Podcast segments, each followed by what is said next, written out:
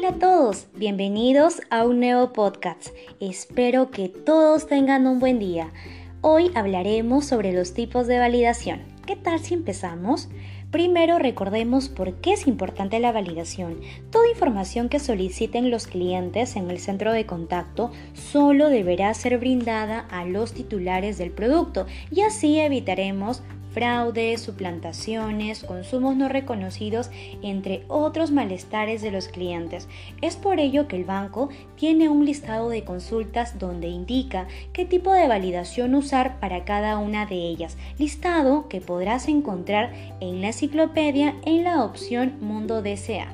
Y hoy aprenderemos a cómo aplicar la validación para cada una de estas. Tenemos tres tipos de validación validación sin conferencia, validación con conferencia y la validación con preguntas. ¿Qué tal si empezamos con el primer tipo de validación?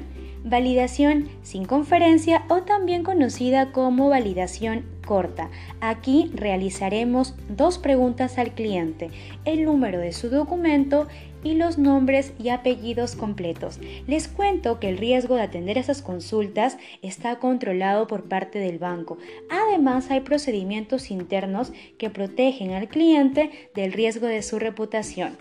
Ahora vamos con la validación número 2, validación con conferencia. Aquí lo que tiene que hacer el asesor es colocar el número de la tarjeta en el IWS o en el robot y el cliente colocará la clave de cuatro dígitos en su teléfono. Te voy a decir algunos speech que puedes usar en tus llamadas.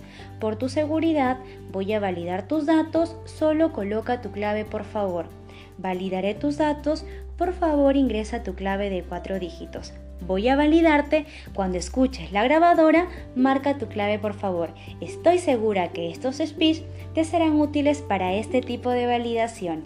Aquí quiero contarles que las consultas están protegidas por la ley del secreto bancario para este tipo de validación además por la criticidad que puede generar la suplantación, perjuicios para el cliente o modificación de sus datos personales, es que solicitamos la clave por un tema de seguridad.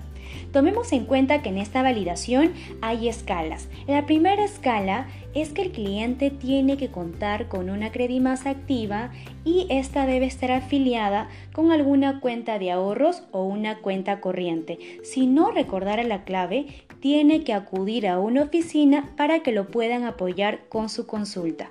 Escala número 2. Si el cliente no cuenta con tarjeta Credimás activa, pero sí con una tarjeta de crédito, se podrá realizar la validación con la tarjeta de crédito siempre y cuando el cliente recuerde la clave de esta tarjeta.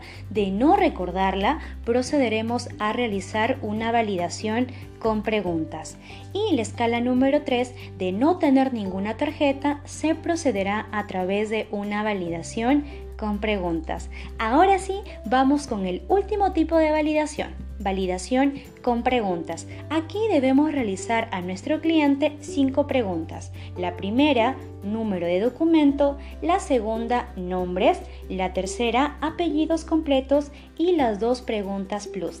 Te cuento que de las preguntas plus tenemos cinco, de las cuales tú elegirás solo dos. Te las voy a mencionar. La primera, ¿cuál es tu dirección laboral? La segunda, ¿en qué agencia aperturaste tu cuenta? La tercera, ¿cuentas con tarjetas adicionales? La cuarta, ¿tienes cuenta CTS con el BCP? Y de ser así, que nos indique el nombre del empleador.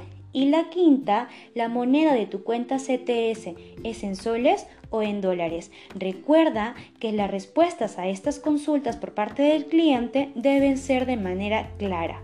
Bien, este tipo de validación se usa cuando tenemos problemas con el sistema o de repente el cliente tiene alguna discapacidad. Eso fue todo por hoy. Hemos aprendido tres tipos de validación. Estoy segura que usarás la validación correcta en tu gestión diaria.